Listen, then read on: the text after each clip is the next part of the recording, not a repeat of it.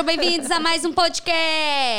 Sejam bem-vindos a mais um podcast, Aninha. Tudo bem, Aninha? Hoje é que eu vou perguntar se tá tudo bem, Aninha. Gente, foi ótimo. A gente tá de máscara ainda bem, viu? Porque na hora que começou, deu uma bocejada, eu já tava distraída no mundo da lua, mas já deu uma mascarada. Eu estou maravilhosamente Ah, bem. Tá linda. Prontíssima pra gente começar mais. Você viu? Eu tô verdinha hoje. Tá, minha filha, de máscara de brilhos. A paleta tá toda verde Muito hoje. bem. toda garota, mas aqui, vim arrumada e me arrependi, tá? Que fui andar ali É? na rua com essa botina, quase quebrei o pé umas três não, vezes. Ana, você tá tem jovem não, tem ainda. tá? Não dá não. Olha, pessoal, hoje nós vamos ter mais um papo maravilhoso aqui nesse podcast. Já não é surpresa que é sempre É. maravilhoso, né?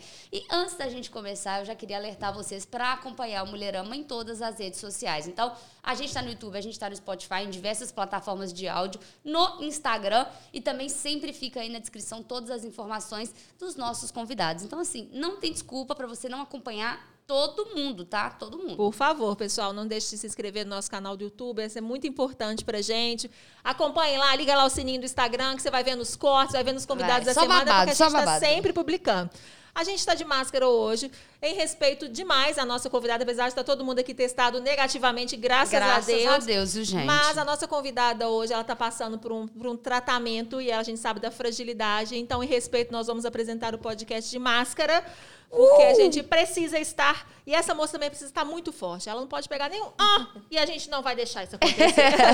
nossa convidada de hoje é a Lilian. Olá, Lilian! Ei, gente. seja muito bem-vinda. Obrigada, obrigada. Um prazer estar aqui com vocês. Prazer todo nosso pra gente ter esse papo maravilhoso aqui no nosso podcast e passar mais informações É. ainda pra mulherada que tá nos acompanhando através da sua história, que eu tenho certeza que vai ser muito, muito, muito impactante. Muito impactante, muito transformador. Eu acho isso, muito de esperança também, sabe, Lilian? Quando eu, é, eu conheço a Lilian, a Lilian é irmã de uma cliente querida minha que tem três sobrinhos. Você- tem quantos sobrinhos? Tem mais? Que eu vi, né? Cinco, Você tem cinco, cinco. Você tem três da Lu.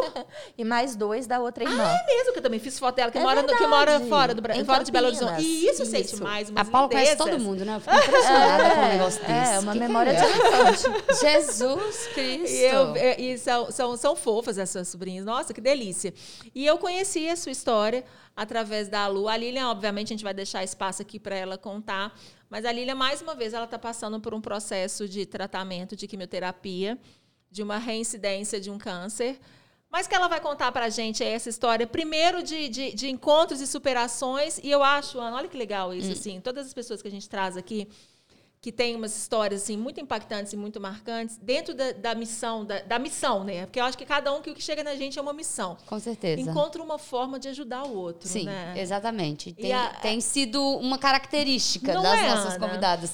é uma coisa assim e a Lília tem é, dentro dessa missão que foi dada a ela de enfrentar essa batalha né de uma doença que é muito agressiva, a gente sabe, ela encontrou também essa missão de ajudar o outro dentro dos projetos que ela criou. Mas ela vai falar pra gente. Perfeito. Eu já É estou ansiosíssima para ver a história da Lilian. Pode ir lá, Lilian, estamos prontos. Conta pra gente, Lilian. Leonina, aqui, ó, Leonina de Coronel Fabriciano. Isso mesmo. Por onde eu começo, meninas? Não, começa começo? pelo começo. Tá bom, então. É, então, eu sou nascida em Coronel Fabriciano, mineira do interior, né?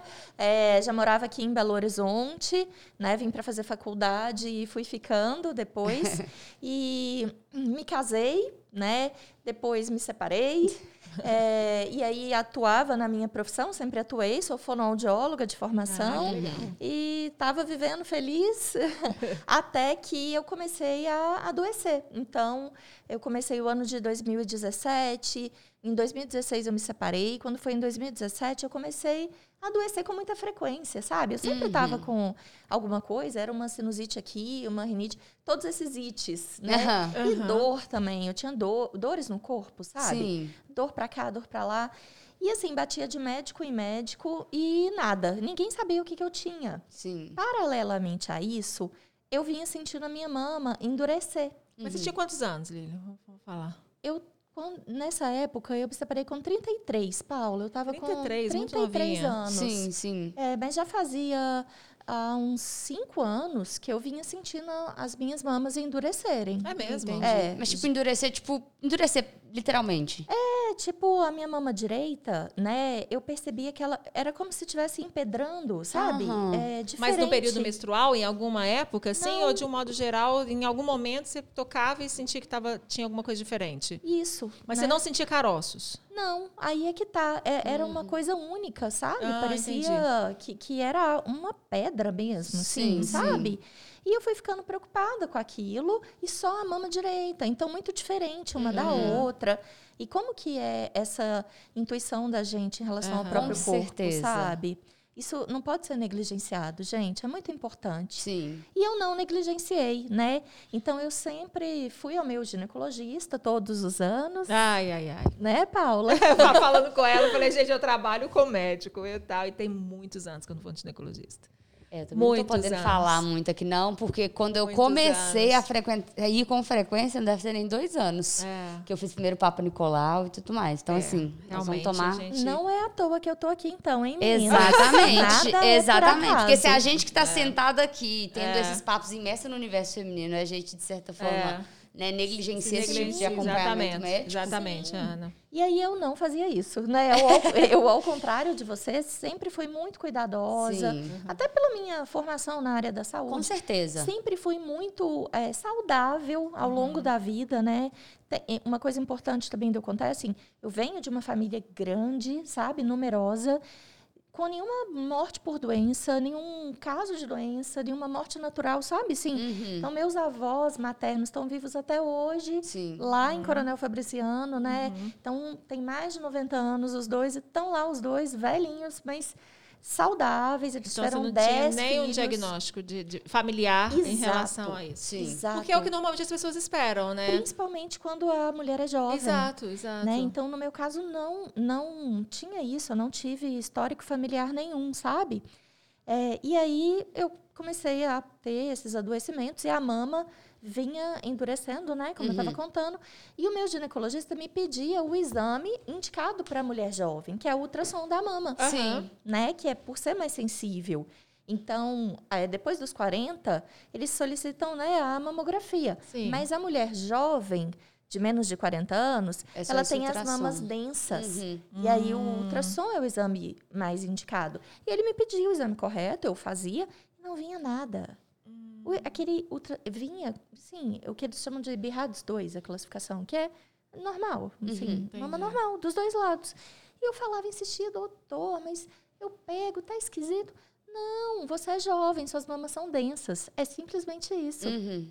Ok, eu ficava tranquila. Mas Você fez o exame, foi no médico, o que você pôde fazer, você fez, né? Exato. Hoje, hoje, com, com, Aham. com a experiência que eu tenho, eu sei que se eu tivesse ido a um mastologista, Entendi. a coisa tinha sido diferente. Sim. Mas até então, eu não ia procurar um subespecialista sem que algum médico me encaminhasse, sabe? Sim, Perfeito. sim. Então, assim. É uma sou- coisa que não passa na nossa É, e assim, cabeça. e principalmente assim, eu sou funcionária pública também. Uhum.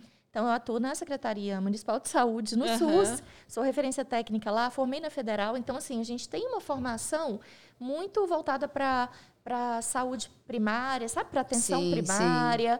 Né? A gente não sai procurando especialista, subespecialista, etc. Você respeita ali né? a, a, a, confiança ali no profissional e o percurso que você né, tem que Uhum. fazer. Então, nunca foi, sabe, assim, é, né, do, do, do meu comportamento mesmo, sair procurando especialista Sim, e sim. subespecialista. Eu, eu confiei, Perfeito. né? Ok. E aí, depois disso eu me separei, né? E aí as dores, o adoecimento Mas a dor era frequente. na mama? Não, Ou era dor no corpo? Dor no corpo, dor para tudo quanto é lado. Mas dor de cansaço, Não, assim? dores nas articulações. É mesmo? Dores nas articulações, dor de choque também, algumas dores de fincada aqui e ali, Uhum. os formigamentos esquisitos, sabe? E, e os médicos não me davam resposta. Falava, ah, é ansiedade, ah, pode ser depressão, Sim, pode ser sim. fibromialgia, sabe? E isso vinha acontecendo e assim, minha Aí você vida tratava com antibiótico aqui, outro ali, um, um paracetamol, aqui, um antidepressivo ali, etc. E foi né? fazendo E esse foi indo, exato. E aí, o que, que aconteceu? Eu estava prestes a fazer 35 Uhum. anos, né, depois disso, e aí eu decidi congelar óvulo. Sim. Porque eu sempre tive certeza de querer ser mãe. Sim. Né? E aí eu tava separada, eu falei, mas eu vou congelar material biológico para poder depois, né? Quando for eu o ter momento. ter- Ok. Uhum. E aí preparei tudo para congelar óvulo, tudo certo. Eu tinha reserva linda, ovariana, ia doar para o banco de óvulo, inclusive também, etc. e tal. Quando, então, na véspera, isso foi no final de 2018, dezembro de 2018, antes de eu congelar óvulo, eu falei para o meu ginecologista, falei, doutor, minha mama continua me preocupando. E aí ele falou, ah, Lili, então vamos fazer o seguinte, vai no mastologista só para a gente ficar tranquilo. Sim. Mas não vai dar nada, porque tem seis meses que você fez ultrassom. Tinha seis meses Uhum. que eu tinha feito o último ultrassom. Uhum. E tava normal, né? Ok. Ok. E aí fui. Fui no mastologista. E aí eu fui no primeiro mastologista, assim, que eu consegui a consulta, Aham. né? Sem nenhuma indicação. E aí, nesse primeiro mastologista, quando ele pegou na minha mama direita, ele falou assim: Você tem uma massa tumoral, você tá com câncer de mama. eu lembro que eu tava sozinha na consulta. E eu saí de lá. Eu lembro que eu liguei pra minha irmã e falei: Você olha que loucura. Eu fui no mastologista agora e ele falou que eu tô com câncer de mama. Olha o que, que dá a gente ir em médico sem indicação. Gente. né? Na hora eu pensei. Porque você deve ter ficado tipo assim, gente, eu tô Claro que acompanhando isso há muito Não, tempo. principalmente e aí que ele falou só olhando, né? É, tipo tocando, isso. né? Falei, Não ah, é que possível, louco, eu tô que acompanhando tem um tempão, já É. fiz exame, já não sei o que, o cara chega aqui, encosta em mim, vai me dar um diagnóstico assim. É, Que mas isso, é porque Lina. a coisa já estava escancarada, Uhum. sabe? Assim, era isso mesmo. E aí, então, eu fui, sim, num mastologista, esse, sim, com indicação, Sim. indicado, doutor Leandro Ramires, que tinha sido né, colega de trabalho, inclusive, é muito renomado em Belo Horizonte. Então, eu falei, se ele falar alguma coisa, né? Uhum. Então, aí eu lembro que eu falei, co- comentei com ele, falei, nossa, Leandro, eu fui no mastologista que falou que eu tô com câncer de mama, que loucura, né? E ele, minha querida, passa lá no consultório, né? Ele já Sim, pensou, se sim. o colega já falou É. assim, né? Sim. eu fui. E aí, conversa vai, conversa vem. Ele falou, Lilian, nós estamos em dezembro, você falou que vai viajar, né? Falei, vou, doutor Leandro. Eu vou para Roma, vou fazer um cruzeiro no Mediterrâneo com a minha família, coisa mais maravilhosa, e depois eu vou congelar óvulo. Uhum. E aí ele foi e falou, você não vai para Roma, não, você vai para quimioterapia. Ah. Você tá com um câncer de mama, é grande, é avançado. Mas ele falou isso com. é, é, fica parecendo que, que foi muito direto. Não, ele falou isso com a maior doçura. Uhum. Sabe? Ele pegou na minha mão, ele, te- ele foi maravilhoso. Ele teve um acolhimento Sim. que foi transformador na minha história, Aham. sabe? E aí ele me explicou que sim, é, que só pelo exame físico ele já me contou Uhum. que aquilo era um câncer de mama, provavelmente já estava avançado, era grande. E aí ele me pegou pela mão e me acompanhou até ah, o ultrassom, para a Uhum. gente fazer novamente ultrassom, mamografia e etc., com o outro mastologista, que é o Dr. Henrique Lima Couto, que é o Uhum. meu mastologista atual, até na Sim. Rede Mama, Uhum. que é outro maravilhoso, que hoje é o meu mastologista atual. E aí o doutor Henrique viu no ultrassom exatamente aquilo que o doutor Leandro descreveu para ele. É mesmo. É. Mas qual a explicação de não ter visto antes? Ou, ou o foco não era esse? Qual era a explicação, assim? Eu vivo me perguntando isso, sabe, Paula? Então a gente não tem Entendi. resposta em relação a Entendi. isso. Sim. É, bom, o que o doutor Henrique fala, né, meu médico atual, é que é, não estava fácil de ver. Sim. Entendi. sabe? Uhum. Então, assim, ele é muito experiente, etc. Não que os exames. Enfim, é complexo, sabe? Mas, assim, eles falam: não, seus exames foram bem, bem feitos. Sim. Talvez, talvez eu, eu penso assim, quando você já vai com uma suspeita, tipo assim, quando você vai fazer um ultrassom, assim, suspeitando de alguma coisa, talvez o olhar seja mais clínico voltado para achar aquele problema. Quando você vai só para uma consulta sem, sem, sem, pelo menos assim, vamos pensar que se- sem saber se era uma menina jovem e tal, Sim, sem, sem sem, história familiar. sem história familiar nem nada, era um exame, sabe? Isso. E como era de, de difícil diagnóstico, talvez não tenha sido tão avançado, sabe? Assim, com um olhar tão direcionado para achar o problema. Eu acho que faz todo sentido isso que você É, falou, O fato sabe? dela ser nova e não ser o estereótipo que eles estavam esperando pra encontrar Exato, eles não foram para achar o problema, eles fizeram um exame. Sim. Isso. E que se tivesse de- Dentro ali de um é, protocolo, exatamente, dentro do ok. protocolo, E, né? e depois foi diferente, né? Depois, eu acho que por isso que eu falo que na minha história, o divisor de águas foi o mastologista. Uhum. Entende?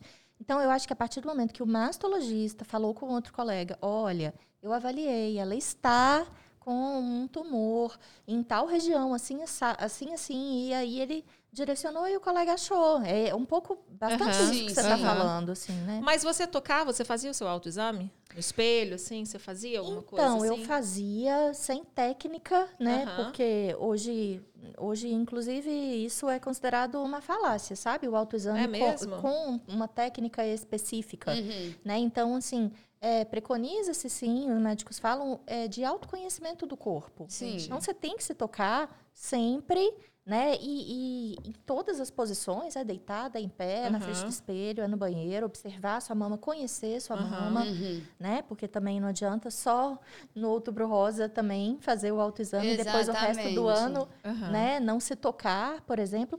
E sim, eu me tocava. Sem uma técnica específica, eu me tocava. Tanto que eu percebia. Tanto que ela sabia, ela tinha esse sentido de que tinha algo estranho, ou que a mama ela tinha uma textura diferente da É, outra, por é. exemplo. É.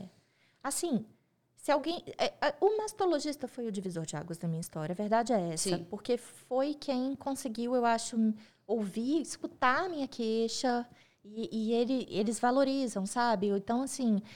É bem diferente o olhar do ginecologista e o olhar do mastologista. Não, Sim, é, sim. é- não é Uhum. à toa que ele é o especialista em mamas. Aham. E aí Claro. hoje, por exemplo, já conversei com vários mastologistas depois, né, do meu problema, inclusive com o meu, sobre isso, Sim. né? Eu levanto essa bandeira da mulher jovem, inclusive. Uhum. E, e aí hoje, né, o, o- o que eu já ouvi de vários mastologistas é que a mulher, depois dos 30, né, toda mulher deveria ter um mastologista para chamar de seu.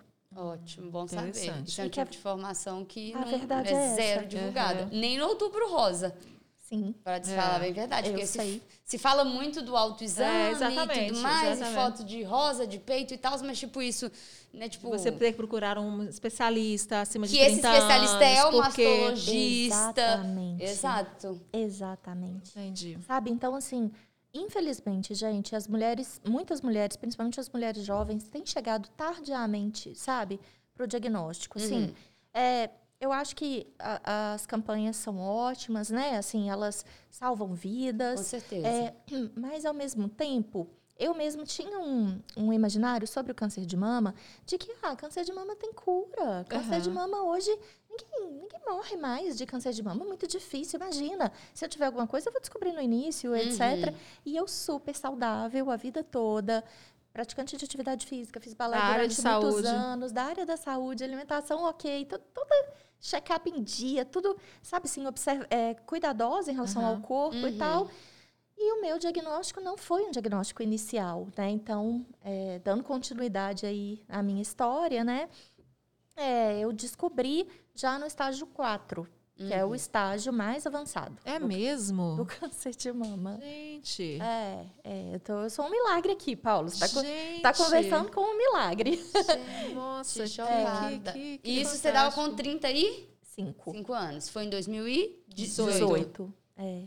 Gente, eu, eu- até hoje você está olhando para 10% das mulheres que ainda está viva com essa idade, com No esse estágio. estágio. É, Gente, de que linda ela, que É. forte. Nossa. É, eu tenho, eu, eu agradeço a Deus todos os dias. Eu tento ser digna, sabe? Porque Uhum. é digna de um milagre, né? Assim, então E aí você já entrou de a cara no tratamento pós essa Exatamente. notícia. Você operou? Você fez a, você fez a eu retirada fiz da de mama? tudo, gente. Eu fiz de tudo, eu tive que fazer de tudo, né? Uhum. Então, aí começou, né? Depois que o chão abriu, né? Aquela É. coisa que Como é que foi pra família?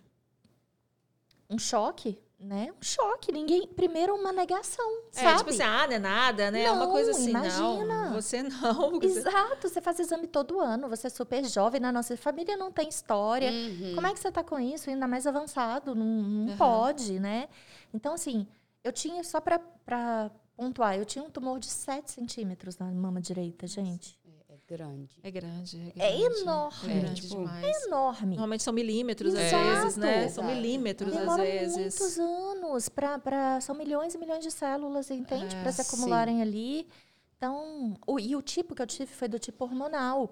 Ele não é um tipo que surge de uma hora para outra. Hum, ele vai crescendo, ele, vai, vai, tem- crescendo. ele vai tendo um crescimento mais enraizando. lento. Exatamente. Entendi.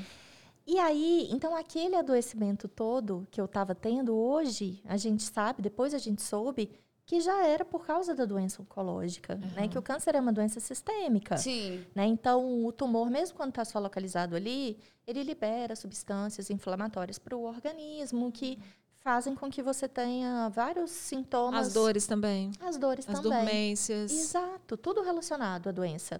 São sinais que o corpo vai te dando que alguma coisa está errada. Exatamente. E não, não dependentemente sua dor no seio ou sua dor, a ou dor a no secreção, corpo, né? Ou é, alguma é. coisa.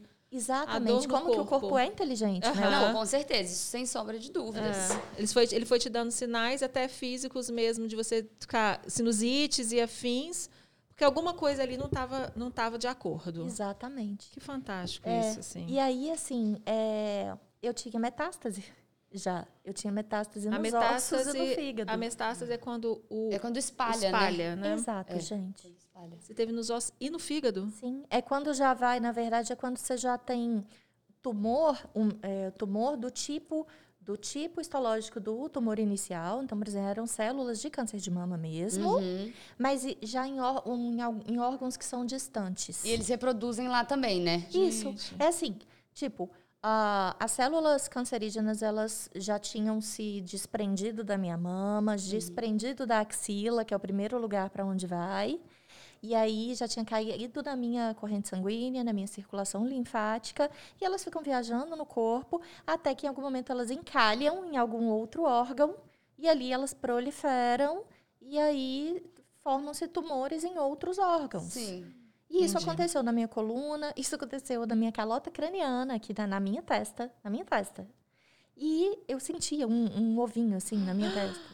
Lília. Gente, uma loucura, uma loucura, porque ao mesmo tempo quem olhava para mim via uma mulher jovem com aparência saudável, Linda e tudo. Obrigada, su- mas- su- super saudável externamente, assim, Exato. ao- aos olhos Gente, de quem. eu tô chocada. exato, E exato. você começou a sentir um cansaço maior? O que que os sintomas se agravaram ah, depois que você teve essa descoberta Não, ou continuaram depois- mais ou menos a a mesma coisa até você fazer a químio? Não, aí foi tudo muito rápido, porque Entendi. entendeu assim, esse- não deve ter dado 15 dias entre o meu diagnóstico e o início da quimio, foi tudo muito rápido. E você operou antes? Não, então, aí quando ele já é o estágio 4, Ah, entendi. né, é, o que que se faz? Faz a quimioterapia primeiro, Aham. né, para ver se diminui um pouco o tamanho, o volume da doença, para depois, então, pensar em cirurgia. Uhum. Uhum. E aí, então, eu fui para quimioterapia, não teve tempo de congelar óvulos, Uhum. Uhum. né, e, e aí, assim, nossa, esse é um outro assunto que é muito difícil e, e pouco falado, sabe? Esse, essa questão. é, eu sei que, que Paula trabalha muito com luto, né? E, assim, Aham. e o luto, é, o luto do- dos filhos que você não pôde ter também, ele é muito difícil, é muito cruel, sabe? Uhum. Porque é um luto. É um luto. né? Era um Então, sonho que você tinha e você alimentava. Mas a gente é mãe, Lilian, muito antes de gerar. Né? Você já era mãe na sua cabeça, né? Assim, Exatamente. Você já estava planejando fisicamente É. só, mas mãe você já se enxergava sendo, né? Exatamente. Você viveu um luto da falta da possibilidade de viver aquilo que você sempre sonhou. Exatamente. É um luto, sabe? É um, luto, importante. É um luto muito importante. Eu tive que congelar, o, né? Não, não pude congelar Sim. o óvulo. Tive que ir para quimioterapia. E aí, como eu já estava com 35 anos, algumas mulheres mais jovens, depois da quimioterapia, elas às vezes voltam a menstruar e Uhum. até são mães. Como eu já estava com 35, aí é uma possibilidade muito remota, Uhum. né? Tanto que eu não voltei. E depois eu acabei tendo que retirar os ovários. Então, o que veio depois da quimioterapia foi a retirada dos ovários, porque eu tinha tido câncer hormonal. E aí, então, a gente Os tinha hormônios. que tirar Aham. exatamente. Onde produzir os hormônios. os hormônios É muito. isso. E aí eu tive que tirar os ovários, então. E com isso, né?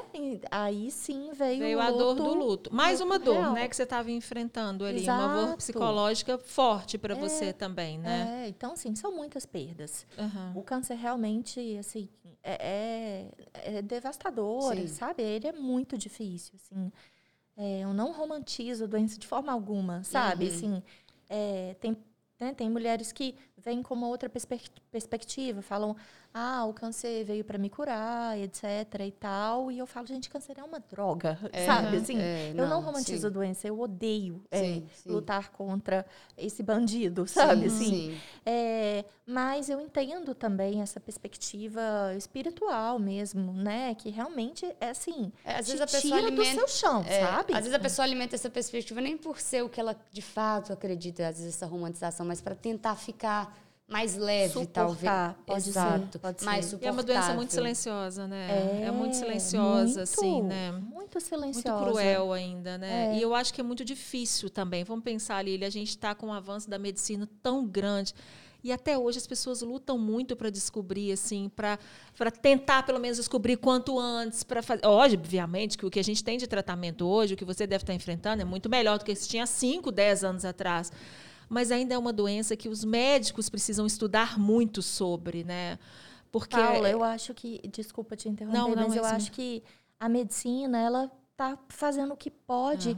mas ela tá lutando contra um estilo de vida adoecedor pra gente, de umas décadas pra cá, sabe? Então, Uhum. Sim. o aumento nos casos de câncer, principalmente em mulheres jovens, é assustador. Sabe, assim, e, e isso tem a ver com, com hábitos de vida, porque só 10 a 15%, por exemplo, dos casos de câncer de mama tem história familiar, ou seja, tem mutação genética, desculpa, Aham. né? Porque geralmente quem tem história familiar está relacionada à mutação genética. Sim. Aham. É, eu fiz o painel genético, né? E eu não, não, ti- não, não tenho mutação, pelo menos até onde se conhece da relação da genética com o câncer de mama. É, e aí, ou seja, 85, 85 a 90% responde pelo estilo de vida Uhum. Entendi. sabe? Então, assim, é muito complicado. Com a gente, né, hoje em dia, é, todo mundo está estressado, né? A gente precisa de alimentação. comer comida industrializada, Exato. É, é. Falta de atividade física e afins, agrotóxico nos agrotóxicos. alimentos. Sim. É, gente, é caramelo 4 em quase tudo, quase todas as bebidas. Sim, é sim. tanta coisa, mas é tanta coisa relacionada aos hábitos de vida, sabe? Que é isso. Eu acho que a, a medicina, ao, ao mesmo tempo que avança, né, de forma acelerada, parece que está sempre um passo atrás. Uhum. Por É causa acho do que- estilo de é, vida atual. Sim, do mesmo jeito que ela avança, diversas outras coisas também avançam, mas pro lado negativo. Exato. Né? E aí, na verdade, a gente está procurando praticidade como uma comida que, na verdade, é mais rápida. Mais rápida pra quê? Né? Exatamente. E aí eu vejo que é isso mesmo. A, a gente está acelerado e preocupa menos ali com a nossa carcaça, que na verdade que é o que mantém a gente vivo. É, exatamente. E aí, fora, fora a saúde mental, né? Porque, com Isso sim, considerar a saúde mental, né? Então, assim, eu tive isso na minha história também. A saúde mental eu considero que, tem- que foi muito importante. Tem duas coisas que eu acho que, no meu caso, é, contribuíram, sabe, Uhum. para a doença. Uma foi que eu usei muitos anos de anticoncepcional. Uhum. Então, quando eu tinha 13 anos de idade, eu tive ovários policísticos. Aham. E aí, naquela idade novinha, os médicos entraram com anticoncepcional para regular isso. E ninguém nunca mais tirou. Então, assim, eu tinha mais de 20 anos de história de anticoncepcional. Que é algo Hoje- totalmente hormonal também, né? Exato. Hoje se sabe dessa relação Hum, entre o uso prolongado de anticoncepcional e o câncer de mama, legal. sabe? Então, mas até então, ao longo dos anos, não se sabia, né? E os anticoncepcionais eram bem fortes. né? A, a sim. taxa hormonal dos anticoncepcionais, a gente está falando de 10 anos atrás, nem precisa ter, ter tantos anos assim. Era uma taxa hormonal muito alta. A gente já falou disso, da questão de usar o anticoncepcional para É, espinha. Na verdade, a gente já, né? de diversos convidados, É. a gente já teve a oportunidade de fazer várias relações é, negativas em do relação uso. ao É uso mesmo? de do, hormo- é, tipo hormonal. assim, porque a galera a galera começa cedo, igual a idade que você citou. Sim. Então, às vezes, ah, é porque tem uma menstruação assim. Irregular. Ou, E aí é, vem ou uma eu tô questão- com muita espinha, ou eu tô com aquilo, Aí eu tô vem com uma questão de outro. trombofilia, sabe? Tudo associados Isso. ao excesso de uso de hormônios Exato. desnesnários Pois algumas é, gente, vezes, E né? também Muito relacionado com a sério. dificuldade para engravidar. Exato, dificuldade para Várias engravidar. coisas relacionadas com o uso de Prolongado. muitos, prolongado e que foi iniciado muito cedo Precoce. de anticoncepcional. Tipo, uma menina de 13 anos. Será mesmo? Qual Não, sentido não dela fazer um precisava. uso hoje de um não se dá, hoje não se prescreve para uma menina de 13 anos. Uhum. Né? Já conversei com os médicos a respeito. É, e assim, e a outra coisa que eu acho que não contribuiu para minha história foi essa questão de saúde mental, sabe? Assim, é, então, eu não tive um casamento fácil, tanto que eu me separei Sim. depois. Então, eu, assim, eu acho, eu tenho bastante certeza que você adoece psiquicamente primeiro. Sim, sim. Sim. Foi o que sim. aconteceu comigo, sabe? Uhum. Então eu adoeci psiquicamente, depois o meu corpo começou a adoecer também. Entendi. Então isso também é muito importante, sabe? Sim, sim, assim, a sim. gente falar E sobre é isso. muito negligenciado. na vida né? da mulher. É muito Sim. negligenciada essa questão psíquica também, né? A gente falou Sim. sobre isso também. A gente teve aqui uma psicóloga, Daniela Bittar, e ela falou sobre isso também. Ela, ela fala muito sobre a negligência da saúde mental feminina, sabe? Que as pessoas, é, Exatamente. elas, elas não, não, não levam a, a- a fundo, assim, a importância de se cuidar, de ter um cuidado psíquico, assim, forte, né? Sim. Importante para sua vida, para sempre, né? Para Exatamente. sempre. Eu acho que isso vida. agora dá até um novo alerta para nós mulheres, do tipo assim, é, às vezes a gente não consegue, da mesma forma que a gente não consegue evitar certas doenças, a gente não consegue evitar. Às vezes a gente vai entrar num período que a gente não está com a saúde mental tão legal, Aham. a gente precisa passar por aquilo. Então, alerta de que quando você estiver nessa situação, você se lembrar que isso pode refletir no seu corpo físico. Exatamente. Né? Porque às vezes você tá lá, É ah, eu vou fazer uma terapia, eu vou fazer uma psicanálise, vou tomar remédio, e aí você esquece que isso pode estar tendo um reflexo no seu físico. Exatamente, é pensar que a gente é um todo, né? Aham. A gente é um todo, a gente não é só carne, a gente, a gente é todo, tem espírito, tem mente, tem o Sim. físico, mas né? E a gente tem que tentar integrar isso e viver o mais em equilíbrio possível, na verdade, É. né? Lilian. É, mas é engraçado é, a gente pensar isso, né? É só depois também que a gente começa a reavaliar essas coisas. Você fala assim, poxa, eu lembro que eu estava ruim, sabe? Eu lembro que eu passei e tudo, Exato. mas a correria da vida é tão grande que você vai colocando por debaixo do tapete, sabe? Você vai Paula, colocando aquele, é aquela dor, aquela dormência, É. aquela, É. aquela dor de cabeça e aquela. E você vai colocando, sabe? sabe? Ah, é mais uma coisa. Mas você vai somatizando, somatizando, mas você vai esquecendo. Isso. E você vai esquecendo. Até que alguém fala assim, não, Lili, você não vai viajar. Sabe? É Tipo Exato. assim. Aí você fala, uau, o É. que está acontecendo, sabe? É. Realmente, aonde que essa poeira, que, que, que monte que essa poeira fez debaixo do meu tapete, né? Isso, exatamente. E aí E você agora- começou a químio. Isso que eu ia Comecei falar, dá um detalhe mais pra gente aí, que a gente também sabe que não é um tratamento fácil. Não é, né? não Ele é. bem. Você fez todo o complexo. tratamento aqui em Belo Horizonte? Fiz tudo aqui em, Tudo Belo, aqui em Horizonte. Belo Horizonte. A gente é muito referência nisso, né? A gente tem bons profissionais, muito, bo muito Sim, boas pessoas, sim, né? É, e, e eu, tenho, eu, tenho, eu tenho resistência. Eu não gosto muito dessa coisa de ah, achar que a gente é pior do que, que os médicos que estão lá em São Paulo. Ah, é sempre assim. é. Sabe, assim, eu- a gente tem uma coisa, né? Eu acho que o mineiro é mais. Não sei. Eu tenho esse bairrismo, assim. Formei aqui na Federal também. Então, eh, sabe, a gente fica achando assim, não, eu também sou um profissional que formei aqui, não sou pior do que ninguém que tá. Não, e, e se a gente soubesse a quantidade de pessoas que estão em interiores próximos da gente, que vem até É, a gente para poder é, fazer é, alguma coisa, e a gente exatamente. saindo É. daqui para Então, poder Belo Horizonte tem excelentes Aham. profissionais. É, mas eu busquei, por insistência da família, eu busquei opiniões. Isso eu acho muito Não, óbvio, válido. Válido, válido, fui, muito válido. Fui no Beneficência Portuguesa, em São Paulo, Aham. que é um luxo e, e tem profissionais excelentes. Sim. E aí, o meu tratamento daqui estava tudo certo, Entendi. sabe? Assim, Mas é importante isso, é importante a gente também pegar outras opiniões Outras também, opiniões, outras referências, boas Sim. referências, né? É. Muito importante isso Mas, também. ao mesmo tempo, também confiar naquele profissional que é o que vai Que te você acompanhar. escolheu. Que você escolheu. Exato, porque se você fica toda hora também trucando o cara ali, ai, será que ele tá blefando? Ai, Não pode. não vai, é, não dá bom. Não pode, porque eu acho que você pode até prejudicar seu tratamento. Você pode se atrapalhar, atrapalhar o médico, sabe? Aham. Assim, e o paciente tem que ser muito é, ativo durante o tratamento, sabe? É, ele tem que participar, assim. E aí é, eu entrei na químio, né? É, e graças a Deus é pesadíssimo, mas para mim na- não foi. Naquela época não foi, sabe? Eu dei, assim, graças a Deus, dei muita sorte. Eu encarei de uma. Eu aceitei muito rápido a doença. Uhum, Então, eu acho que esse é o primeiro ponto, sabe? uhum. Porque quanto mais eu acho que você demora para aceitar, né, mais tempo você vai demorar para virar a chave que, É. opa, peraí, agora é uma versão diferente de mim que vai ter que entrar em ação. Uhum. Então, Aham. e quem me empoderou assim foi o meu mastologista que fez o diagnóstico, doutor Leandro. Perfeito. Ele falou, ele falou tanta coisa comigo naquele dia. Ele falou assim, minha querida, pensa que nós estamos num, você está num barquinho no meio do oceano, não tem uma estrela no céu, tá uma tempestade, né? E eu não, a gente não tem remo, não sabe, né, para onde remar. Mas eu tô lá com você, né, dentro desse barquinho. Daqui a pouco vai sair o resultado da imunohistoquímica, do tumor, vai brilhar uma estrela, vai apontar a direção. Daí a pouco a gente vai fazer a química, vai começar a responder, nós vamos ganhar um remo. Uhum. E, e, assim, tem jeito. Ele falou muito isso comigo. Que sensibilidade importante. né? Maravilhoso, né? maravilhoso. E assim, conversando com outras mulheres, depois eu vi o quanto que isso é importante, sabe? Sim, sim, Esse sim. acolhimento durante na, no momento do diagnóstico mesmo. E aí ele falou: isso tem jeito. Sabe? Essa coisa de câncer tem jeito. Uhum. Mas você vai ter que descobrir uma versão de você que você mesma nem conhece ainda. Uhum. Né? Então, assim, eu falei, doutor Leandro, eu posso, eu, eu ia dançar forró. Eu posso ir dançar forró? Pode. Você pode dançar forró, você pode namorar, você pode beijar na boca, você pode beber, você pode fazer o que você quiser. Uhum. É, eu só vou te dar um para casa, eu quero que você assiste, assista o filme da Mulher Maravilha. Sabe, assim? ele foi maravilhoso. Aham. Então, ele realmente me empoderou. Eu saí dali acreditando que aquilo tinha jeito e que eu daria conta, Perfeito, sabe? perfeito. E eu virei a chave. É, é, Quando eu falo virei a chave, é assim, eu entendi que eu precisava viver de outra maneira. Aham. Eu entendi que eu precisaria me priorizar sobre todas as coisas naquele momento. Para eu salvar minha própria vida, Com sabe? certeza.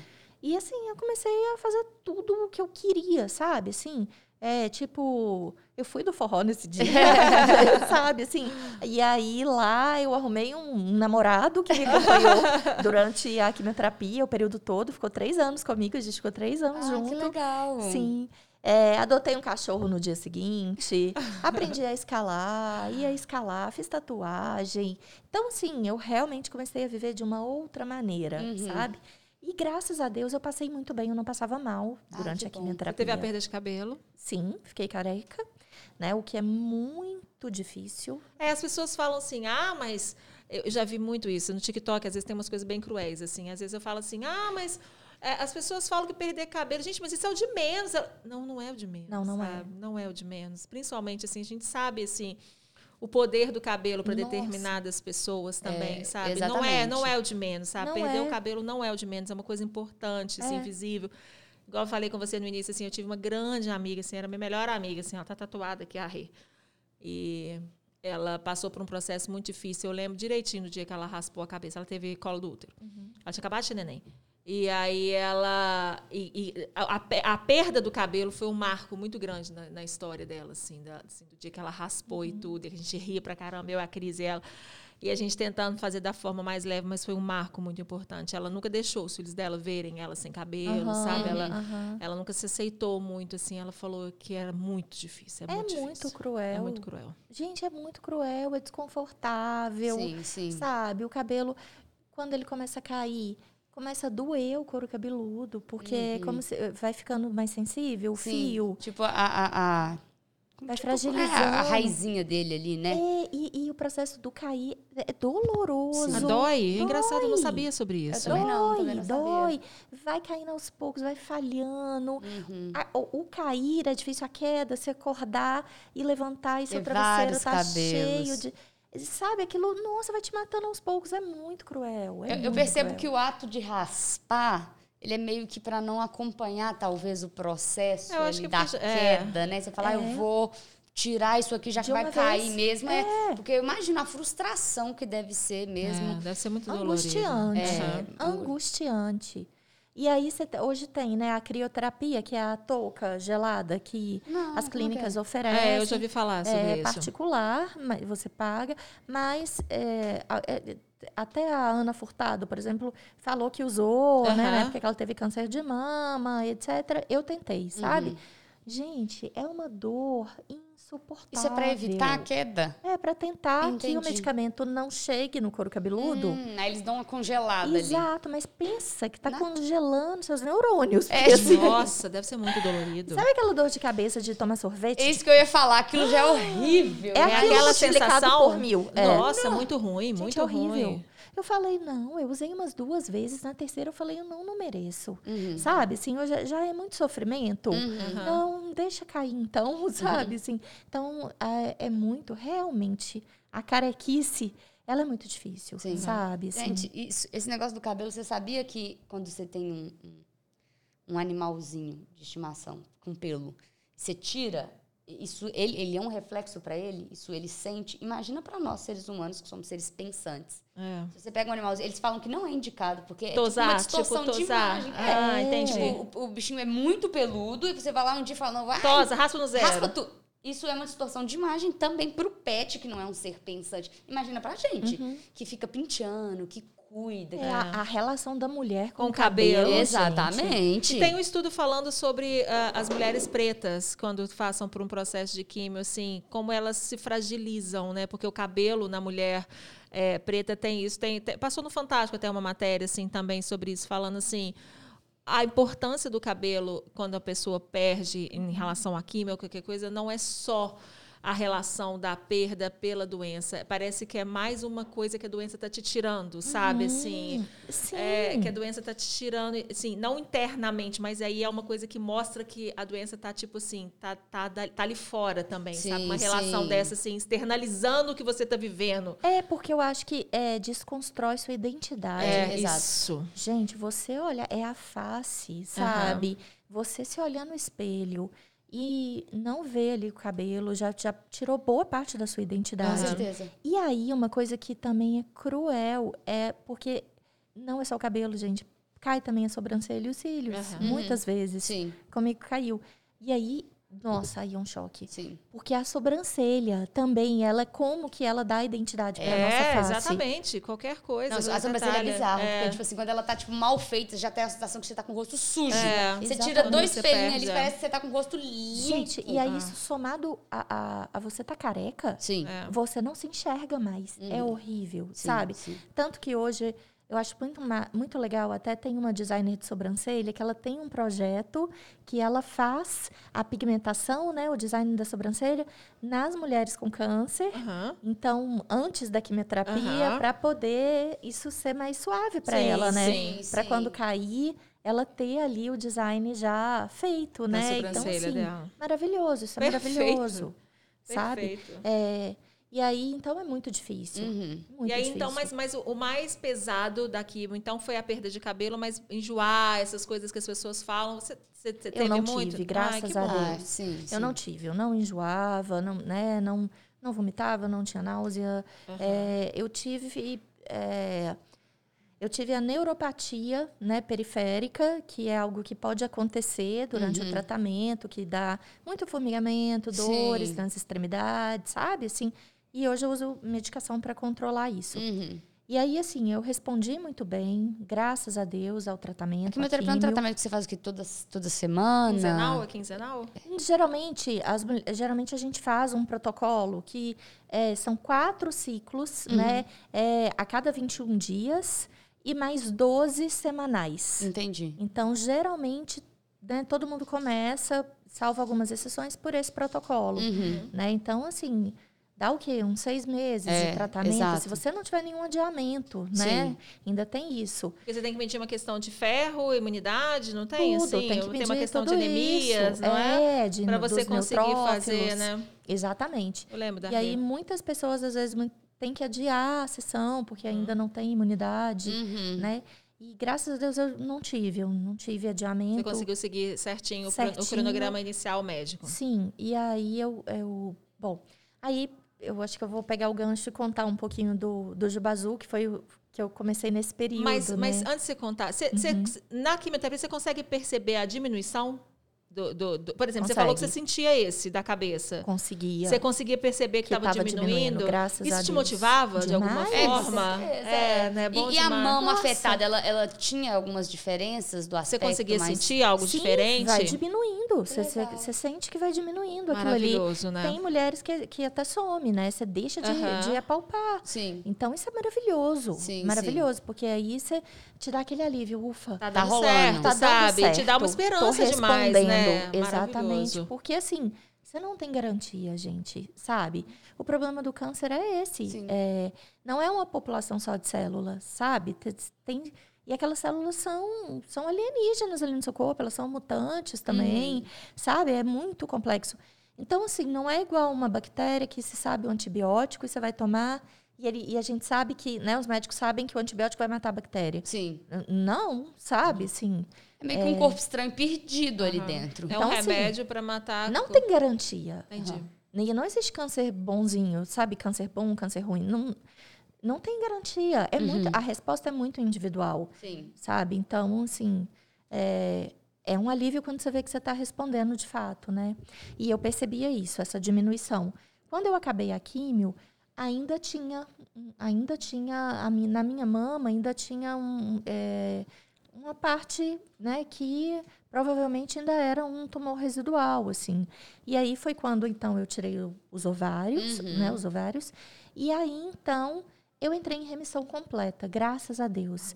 Então o exame né? Eu fiz o PET, CT, uhum. né? Oncológico. E aí o da coluna já tinha, já tinha sumido? sumiu aí sumiu o tudo. fígado e cabeça, sumiu todos? tudo, graças a Deus, sumiu tudo. Cabeça não, crânio. Porque crânio, crânio, é, desculpa. Porque não é cérebro, não uh -huh, é sistema uh -huh, nervoso, sim, sabe? Sim. É, é, ainda, é ainda considerado osso, uh -huh. né? Osso do crânio. E aí sumiu tudo, graças a Deus. Então, o meu exame ficou zerado, graças sabe? E nesse meio período, você, então, já pensou nesse projeto, que é o seu projeto Juba Azul? O Juba Azul, A gente é. tem um Instagram deles, né? Aí a produção vai procurar e depois, quando vocês puderem, vocês colocam aí e fala um pouquinho do projeto. O, é, arroba Projeto Jubazul. vai aparecer na tela aí, tá, vai pessoal? Sempre olhando aí, ó. Vou até pôr É esse aí, ó. Projeto Jubazul. Isso. Que é de... Olha que... Ah, não, gente, olha é, isso aqui. É gente. isso aí, essa lindeza toda, o ah, projeto. Não, olha isso. É, tá do céu, é, essa criança é lá da Fundação Sara, né? Fundação Sara Albuquerque, uhum. aqui em uhum. Belo Horizonte. Sim. A gente é uma das, né, das entidades é, contempladas, das instituições contempladas é a Fundação Sara. E essa foi uma entrega de Natal que a gente fez. Olha que lindeza, é, né? essa menininha. E o que, que é o projeto? É de confecção dessas lá, jubinhas, né? De confecção dessas jubinhas Entendi. divertidas em crochê para as crianças em quimioterapia, que é ah, usando, legal. Né? E aí é uma entrega na Uncobio. Ah lá, quando a gente fofo. faz a entrega no, no hospital, né? A gente leva músico, a gente conta a história do projeto, a gente vai, né? É, os meninos cantam, é uma alegria, que sabe? gracinha, gente, então, é assim. Na verdade, a gente leva a alegria. Sim, sim. Aham. E aí vocês Sabe? também levam aquele objeto que tem uma representação É um muito presente, especial na vida gente. dessas crianças. Vocês não têm noção. Eu tô até de toquinha aqui, Uhum. né? Então, assim, é um conforto, é um afago, qualquer É. coisa que a gente Ai, que ganha. linda essa. Olha sabe? isso, É, gente. Esse que menininho é a coisa mais linda, o Rafa. Ai. É, lá da Uncobio, ele. Né? A Juliana também estava tratando junto comigo. A Duda tratou leucemia, sabe? É, e aí ela é daqui de Belo Horizonte também. Então, muita gente né, foi contemplada, muita gente participa. E vou contar como que ele começou. Perfeito. legal, né? Então, o Jabazu começou quando eu fiquei careca, Uhum. né? Uhum. E percebi o quão difícil aquilo, aquilo é, né? E, e se estava sendo difícil para mim, mulher adulta, eu fiquei pensando nas crianças, né? Sim. Porque aí o meu coração de mãe, né, Paula? Como você, como você estava né, dizendo, já tinha esse, esse olhar, meu olho já brilhava, assim, eu sou apaixonada com criança Sim, sim. Aham. né? E aí eu fiquei pensando isso, né? Até que um dia chegou até mim pelo Facebook um vídeo de um projeto começou no Alasca é, e que, né, lá fora do Brasil, que é o, é o Project Magic, Magic Project Yarn. Magic Project Yarn. What? Desculpa, gente. Magic Project Yarn, que é o projeto dos fios mágicos. Uhum. Pronto. E aí, então, eles faziam a confecção né, de peruquinhas no formato dos personagens da Disney Ah, para as crianças. Então, é peruquinha de princesa, sabe? Então, é o cabelo da Ariel, né, o cabelo da Bela Adormecida. Sim, sim. E, e aquilo eu vi, e de crochê, sabe? Ah, quando eu vi aquilo, meu. Sabe quando você. Foi, o vídeo me encontrou, não fui eu que encontrei ele, sabe? Aham. Assim, eu falei, gente, foi muito instintivo. Eu falei, a gente tem que fazer, eu tenho que fazer isso. Aham. Por quê? Porque a minha mãe sempre fez crochê, a minha mãe, minhas É tias, a minha avó, é. E aí todo mundo, né, eu com essa família tão unida Aham. e eu passando tão bem, sabe? E a minha mãe com esse dom aí, eu chamei a minha mãe e só mostrei o vídeo pra ela, não falei nada. Aham. Foi a mesma coisa. Minha mãe olhou pra mim, começou a chorar e falou: "A gente tem que fazer isso". Que Sabe? Foi, então foi lindo, assim. E aí a gente começou, então. Aí eu olhei, aqui em Belo Horizonte ainda não tinha, né? Uhum. Outra iniciativa assim. Então, tem vários, é, pelo Brasil, tem vários projetos nessa linha, né? Sim, sim. É, no Brasil, aqui em Belo Horizonte, não tinha, a gente começou a fazer dentro de casa, né? Eu, minha mãe, minha prima. E aí a gente começou a fazer as peruquinhas. Na época a gente fazia como os personagens da Disney Sim, também. sim.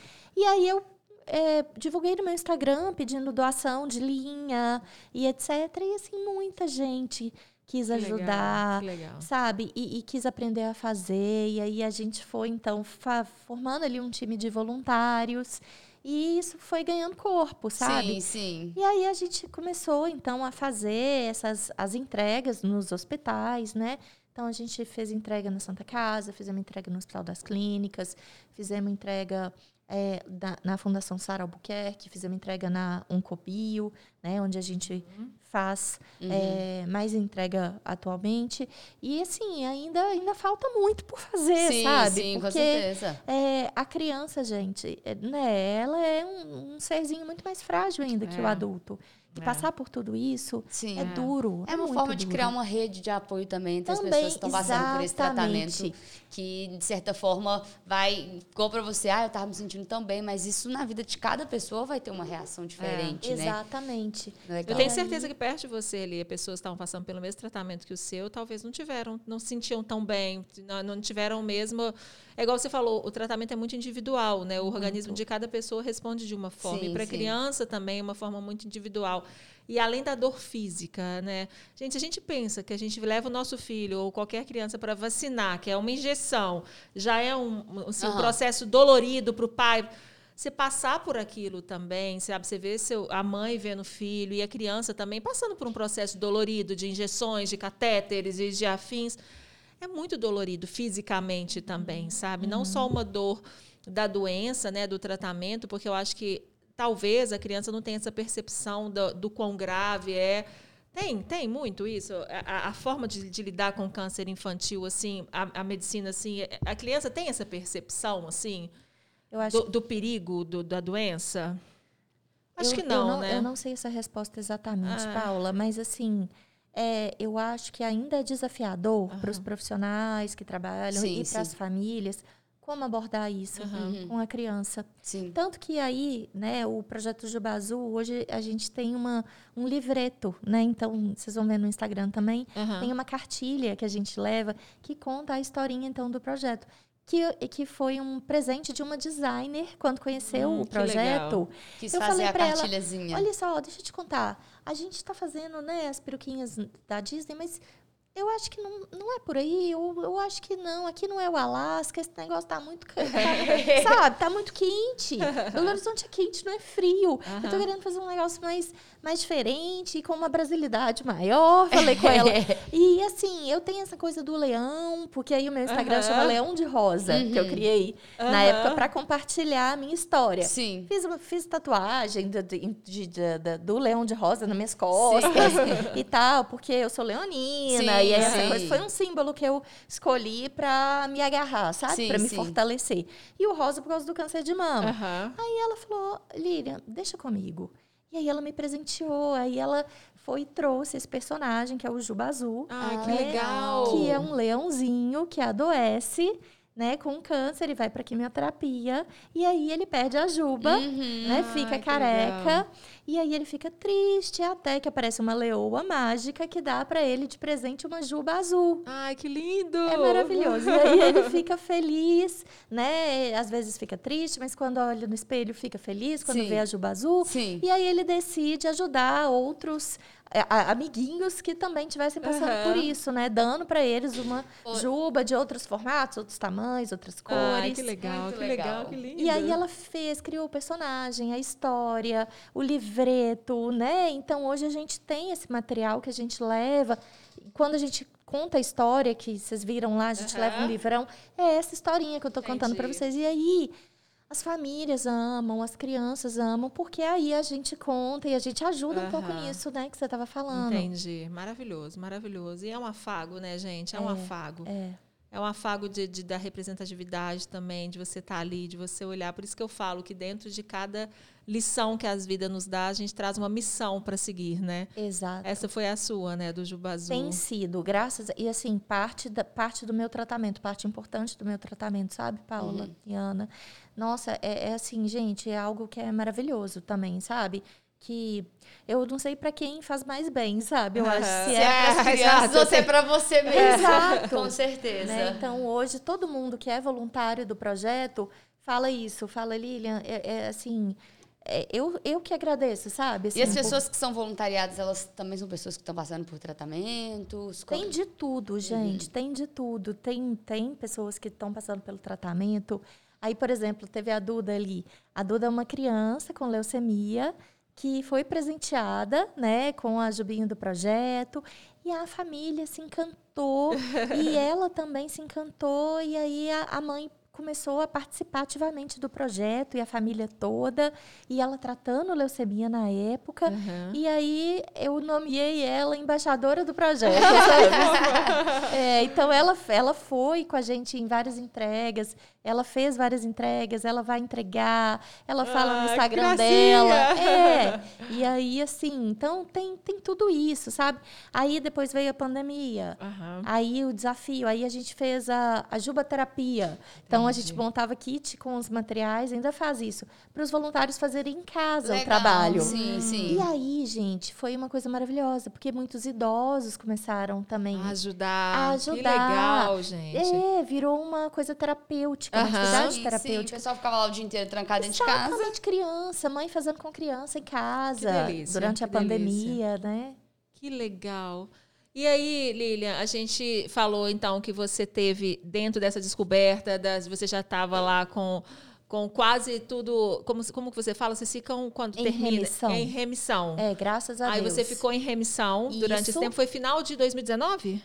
Não, no meio de 2019 eu retirei os ovários uhum. e aí eu entrei em remissão. Aí não, não acabou, não. Uhum. Aí, aí então eu fui tirar as mamas. Sim. Ah, entendi. Entendeu? Porque no meu caso, como já era mais avançado, a, é, a questão da retirada ou não das mamas, ela é muito controversa. Entendi. E, aliás, ela é, em vários cenários, ela é controversa, sabe? Uhum. Porque, às vezes, o médico opta por uma cirurgia mais conservadora uhum. ou uma cirurgia, sabe, que vai preservar mais as mamas. Uhum. Então, é, é, um dilema na, na, vida da mulher que passa por isso também, sabe? Sim. A questão da cirurgia. E eu decidi, eu optei por fazer a mastectomia bilateral, uhum. sabe? É, não, eu não tinha indicação de fazer bilateral, eu só tive na mama direita, né? Mas aí eu falei, não, eu, eu quero né, fazer para prevenir mesmo, te uhum. dar na outra então, mama. Você tirou as duas? Eu tirei as duas mamas. Completa. Completa. E já sai, mas já saí com silicone da cirurgia. É, você já sai com a prótese. Muito, nem sempre. Uhum. Não, tipo assim, é uma opção da mulher e se tiver dentro ela consegue já se, sair se com puder, a prótese. É, mas a, a É um investimento também, né? Não, é, é, é coberto pelo ah, plano é? de saúde ah, ou no SUS é coberto. Ah, ótimo. É direito da mulher também a cirurgia, a reconstrução, sim, sabe? Sim. Se, uhum. Mesmo se depois tiver que operar de novo para uhum. fazer essa reconstrução com silicone, por uhum. exemplo, uhum. é direito. Então, não é muito quanto a isso. Entendi. Mas a questão é que, às vezes, a mulher não pode, às vezes a pele, sabe? Uma questão Ela, de fragilidade de tecido, isso, não é? fragilidade é. de tecido, perfeito. É. É, então, é, é, igual todo mundo, né? nem todo mundo pode pôr silicone, independente de qualquer uhum, coisa. É uma questão de fragilidade de tecido mesmo. E então, aí, é dolorido? Demais, demais. A cirurgia é muito difícil, a recuperação é, é uma cirurgia muito extensa sabe? Você tem que, muitas vezes, você tem que usar dreno ali depois. Uhum. Eu tive que usar nas, sim, duas, sim. nas duas mamas, etc. Enfim, é muito difícil. É, é mais uma etapa muito difícil. E olha que eu dei sorte, eu não tive rejeição, não tive nada, uhum. correu tudo bem também, graças a Deus. Mas é um, é assim, é mais um, uma perda, sabe? Estética também, na, né? na vida da, da, de muitas mulheres, porque uhum. algumas vão ter rejeição do silicone, uhum. algumas não vão ter possibilidade de colocar o silicone. Então, sim, isso, sim. isso, é muito duro, gente. Com certeza. A questão das mamas, Com perder a sua, sua mama. Você tira a auréola também, não tira? Às vezes, sim. No meu caso, a gente preservou. Ah, o, no- o mamilo e a A areola. a areola preservou. A- a- eu tenho uma tia-avó que fez, É, aí eu não tenho. conseguiu preservar. Eles pegam um tecido, geralmente, tipo assim, da virilha, de algo que E, é e fa- mais... reconstrói, né? Aham. Tem uns E eu vi também de o trabalho de, de reconstrução tatuagem, maravilhosa. maravilhoso. A gente tem que achar ela daqui de Belo Eu Horizonte. vejo mesmo, Eu sei quem é. É mesmo? Aham. Nós vamos te chamar aqui pra você É, falar sobre é. isso. E ela faz essa reconstrução da, da areola de, Faz. de Na verdade, tatuagem. tem mais de uma pessoa É até. mesmo, maravilhoso, contato gente. pra por favor. depois. Pode mandar. É. Nossa, muito legal. E eu vi isso, que era uma questão. E ela, eu vi uma, uma fala dela, não sei aonde, assim, falando assim, que é uma questão assim, de autoestima mesmo, sabe? Da- É. Da, da mulher se identificar, que fisicamente é pesado, se olhar no espelho. É aquela coisa, a gente está falando aqui, falar assim, ah, mas a pessoa está passando por um câncer, ela está preocupada com o cabelo. Tudo.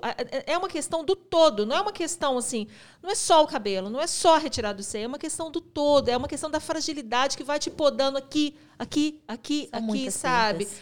E são muitas, exatamente. Muita É- é- desconstrução é do seu ser exatamente, original. é, sabe? entendeu? Então, assim, É. Isso. Se a gente pode fazer algo que aquele, aquilo seja menos pesado, a gente vai fazer. E um conselho Sabe? também pra galera é, ter- É. é mais sensibilidade, né? Porque é muito fácil você Sim. falar, ah, nossa, mas é uma doença, por que você não tá se preocupando em, É. em ficar saudável? Faz... Não, não é sobre É isso. todo, Ele não gente, é é ele que tá todo. passando por É. aquilo, É. é ele que tá se vendo de formas diferentes. É, empatia. Exato, né? empatia e sensibilidade. Eu vejo que quando a gente tá falando de, desse, dessa coisa de doença, é de sensibilidade. É. Porque, tipo, poxa, você tá sentindo? Você tá passando? Não é sobre isso, entendeu? Então eu acho que é importante que as pessoas tenham sim essa.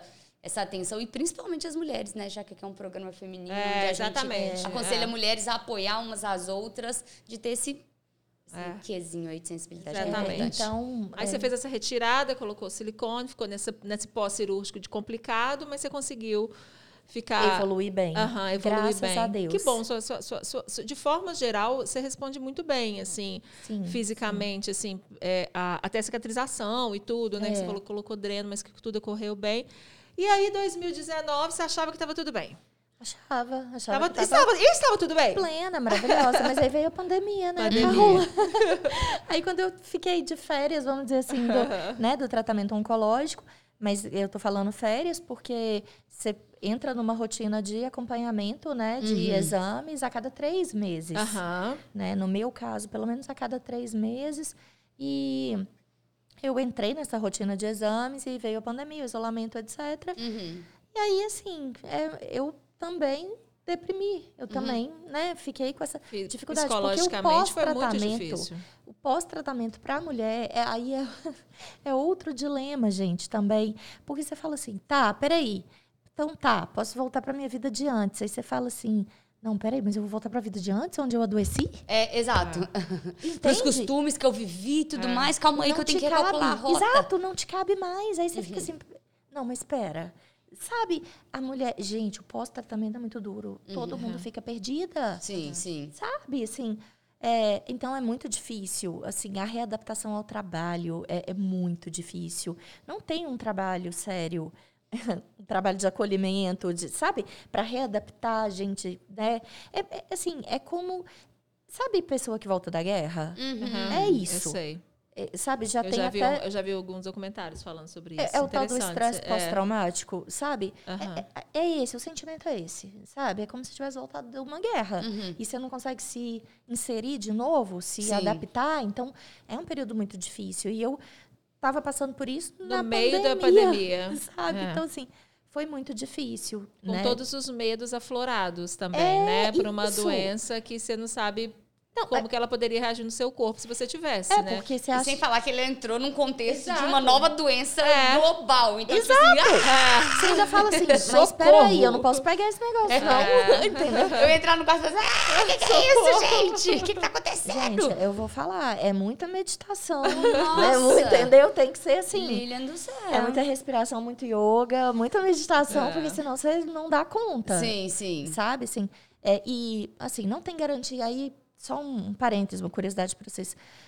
A mulher que re- né, retorna ao trabalho, por exemplo, ela não tem garantia no, no emprego. Sabe, existe projeto de lei tramitando sobre isso. É mesmo? Você sim, pode. pode porque você fica embora. afastada para fazer o tratamento, você fica afastada pelo, afastada pelo INSS. Depende do caso. Eu, por exemplo, fiquei pela prefeitura porque eu sou estatutária. Uhum. Entendi. Né? Mas E- aí a então- garantia Para quem Pós? volta, para quem não é concursada, que é o meu caso, por exemplo, Aham. não tem garantia de estabilidade. Que horror. É, que acontece, por exemplo, com a gravidez, né? Quando a mulher volta. Não, o pós-câncer não tem. Aí volta a mulher diferente, com um ritmo diferente, com limitações biopsicossociais, Aham. sabe assim? É, isso não é considerado, né? É, muitas vezes. E aí é, ela não tem garantia ainda de estabilidade, ela ainda pode ser mandada embora. É. Então, é, eu tenho uma, tenho uma moça que, que trata câncer de mama também. Uhum. Ela tem uma página dedicada a, a essa, essa questão, assim, Aham. sabe? E eu conversei com ela e ela estava falando que a maior parcela, que grande parcela das pessoas desempregadas, sabe, é, são mulheres, por exemplo, que tiveram cânceres do aparelho digestivo ou cânceres hormonais. E aí ficam assim? afastadas, quando voltam são demitidas. Exatamente. Ah, gente. E compõe uma parcela de desempregados e Aham. etc.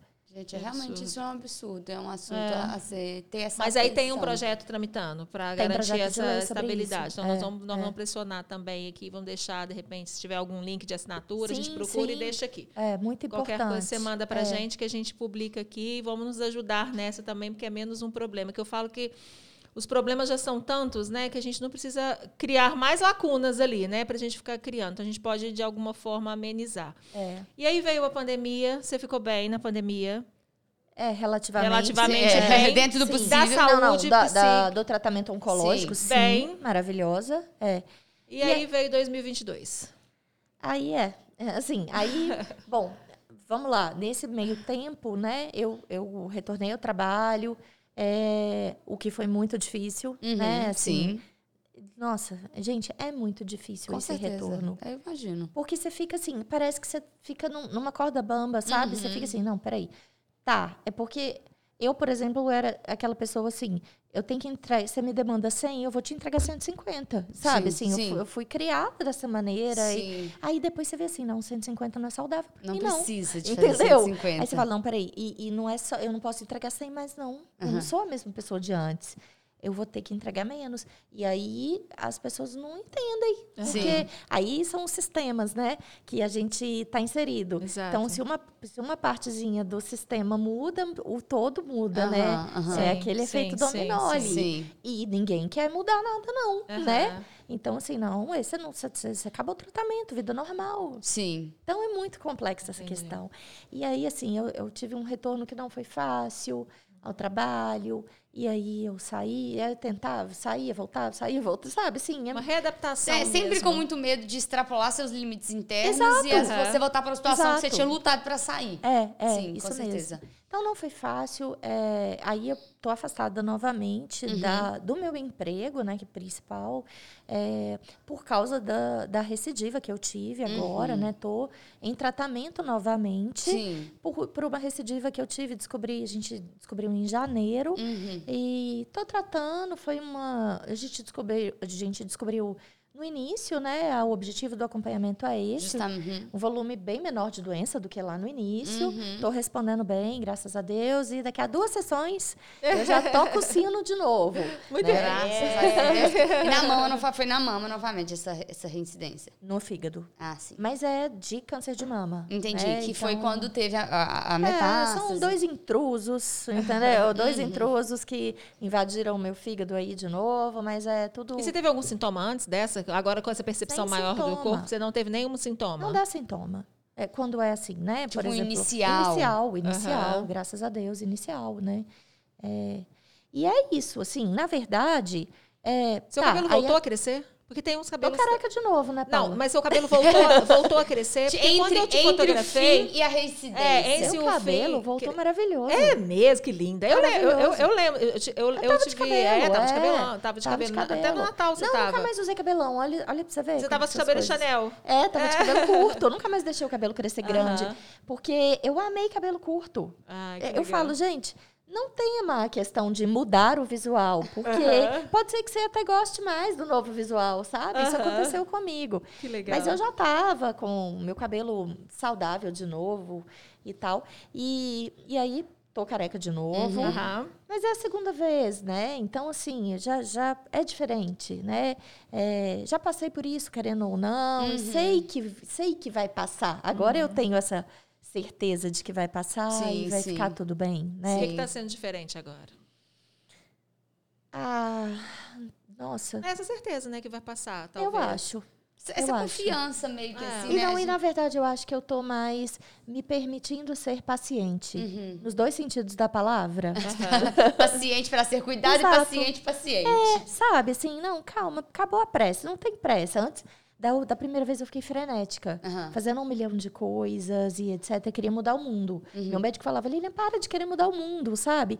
E dessa vez eu não, sabe, assim, tanto que eu dei uma parada com os projetos, Sim, né? Além do sim. Juba Azul, tem o Mamas Jovens, né? É que- isso que eu ia perguntar. Que eu tinha É. adorado aquela hashtag. Eu acho que tem uma sinergia Pois perfeita é. com o Jovens nosso público importam.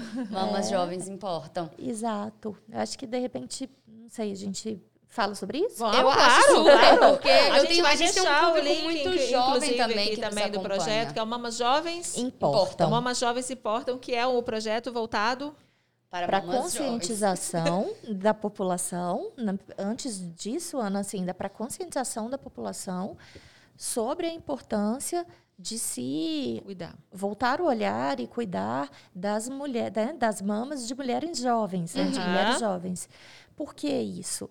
Por causa da, principalmente por causa da minha história e de Sim, outras sim. tantas mulheres, né, é, que é, têm às vezes diagnóstico tardio por conta do protocolo não incluí-las no perfeito. rastreio do câncer de mama. Perfeito. Então, o rastreio, que é quando a mulher começa a fazer exame por causa para investigar câncer de mama, começa aos 40 anos. 40 É, anos. o- né? a mamografia ela é para isso, é para identificar um Exato. câncer de mama. É para fazer rastreio de câncer de mama.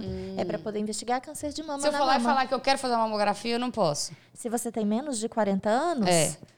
não, o médico vai falar assim, por quê? Pra Você tem história familiar? Para quê? Entendi. Entendeu? O que muda muitas vezes isso é a presença de história familiar. Gente, E que né? já foi comprovado, você 10 já falou que 15%. 10 a 15% das pessoas só. Exatamente. Sim. Cadê os, oito, os outros 85, 90%? Né? Exatamente. E Perfeito. mulheres cada vez mais jovens. Eu tive com 35, mas depois do Mamas Jovens, que eu vou, né, vou contar um pouco mais, eu conheci mulher com 21. Uhum. Sabe, assim? Então, a gente precisa realmente de conscientizar as mulheres jovens, a população como um todo. Não, e 35 assim que você foi diagnosticada, né? Porque se a gente pegar os sintomas que você relatou, Começou que você estava antes. sentindo, começou antes. Exatamente. É. Exatamente, né? Então, assim, é, o protocolo de rastreio do câncer de mama exclui as mulheres jovens. Sim. A verdade é essa. Uhum. E por que isso? Porque estatisticamente elas são minoria em relação às mulheres mais velhas. Uhum. Simplesmente por isso. Os médicos chamam isso de ponto fora da curva. Uhum. Entende? Entendi. Isso tá, gente, só que eu não sou um dado estatístico, eu não sou um ponto, eu Exato, sou uma você é vida. uma vida, uma história. E ela também importa. Não, e o que, que custa, gente, você, você antecipar isso, entendeu? É, tipo assim. Custa, Ana. Não, eu tô falando, tipo assim, É. é, essa consciência nas mulheres, entendeu? Porque É. até as mulheres eh, não têm essa consciência. Ah, não, Não, tem as essa consciência mulheres que institucionalmente não foi colocado, que é só Exato. acima dos 40 anos. E se você Sim. tiver o histórico familiar. Sim, Exatamente. sim, sim, Eu Eu vou sim. ser muito sincera, eu falei com você que eu tenho 44 anos, eu nunca fiz uma mamografia. Eu nunca fiz uma mamografia, porque Uhum. eu não tenho histórico familiar e Exatamente. tudo. Eu falo assim, ah, isso não vai acontecer comigo, Sim, sabe? sim, é aquela sim. coisa assim, isso não vai acontecer comigo. Aham. Ninguém na minha casa tem, a gente tem uma vida. A gente acha que a gente tem uma vida saudável, só que a gente sabe que não é isso que Sim. você falou. Assim, é o histórico da nossa família, da, da, da vida que você levou, o estresse, sabe? Da correria. Exatamente. Essas noites mal dormidas, tudo, O tudo tem uma consequência. difícil. Exatamente. Sim, Isso sim. tudo tem uma consequência pesada, é, é, sabe, dentro do seu organismo. Então, e os assim. mais de 20 anos de uso de anticoncepcional, isso É. também é fator É, de risco. exatamente. Com certeza. Entendeu? Para câncer de mama. Então, eu acho que, assim, é a coisa da, de individualizar o protocolo, Aham. sabe? Então, assim, o, o médico, ele tem que olhar para cada paciente como... é, Como um indivíduo, não como um, número, né? indivíduo. Exato. É, não como dentro do protocolo. Concordo demais com você, eu acho que de um modo geral isso, sabe? E eu acho também que a gente tem que parar com essa questão de. Tem uma fala assim, fala assim, ah, não fica pro- procurando problema, não, né? Não fica caçando problema, não. Muito pelo contrário, eu acho que quanto mais a gente se cuida. Não sou a pessoa ideal a falar, agora, sou, acho que sou muito negligente com a minha saúde. Eu viro muitas noites sem dormir. As pessoas falam, Paulo, um dia isso vai ter um peso grande na sua vida. A gente sabe disso.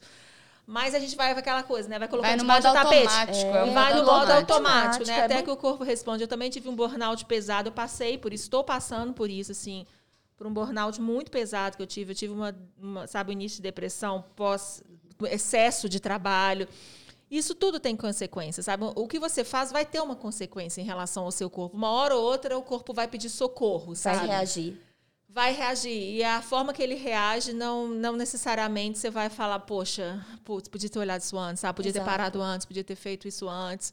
E eu acho que a- as mamas jovens importam e a vida de todo mundo importa, certeza. né? É, Independente todas as da idade. importam, independente todas da as idade. importam. Exato. As mamas jovens, as mamas ve- velhas, né? Idosas, maduras, as mamas maduras. Ai, gente, desculpa. Não, de- foi, difícil. foi As engraçado. minhas mamas são mamas- velhas, hein? As minhas mamas são novas. As minhas já estão velhas agora também, graças a Deus.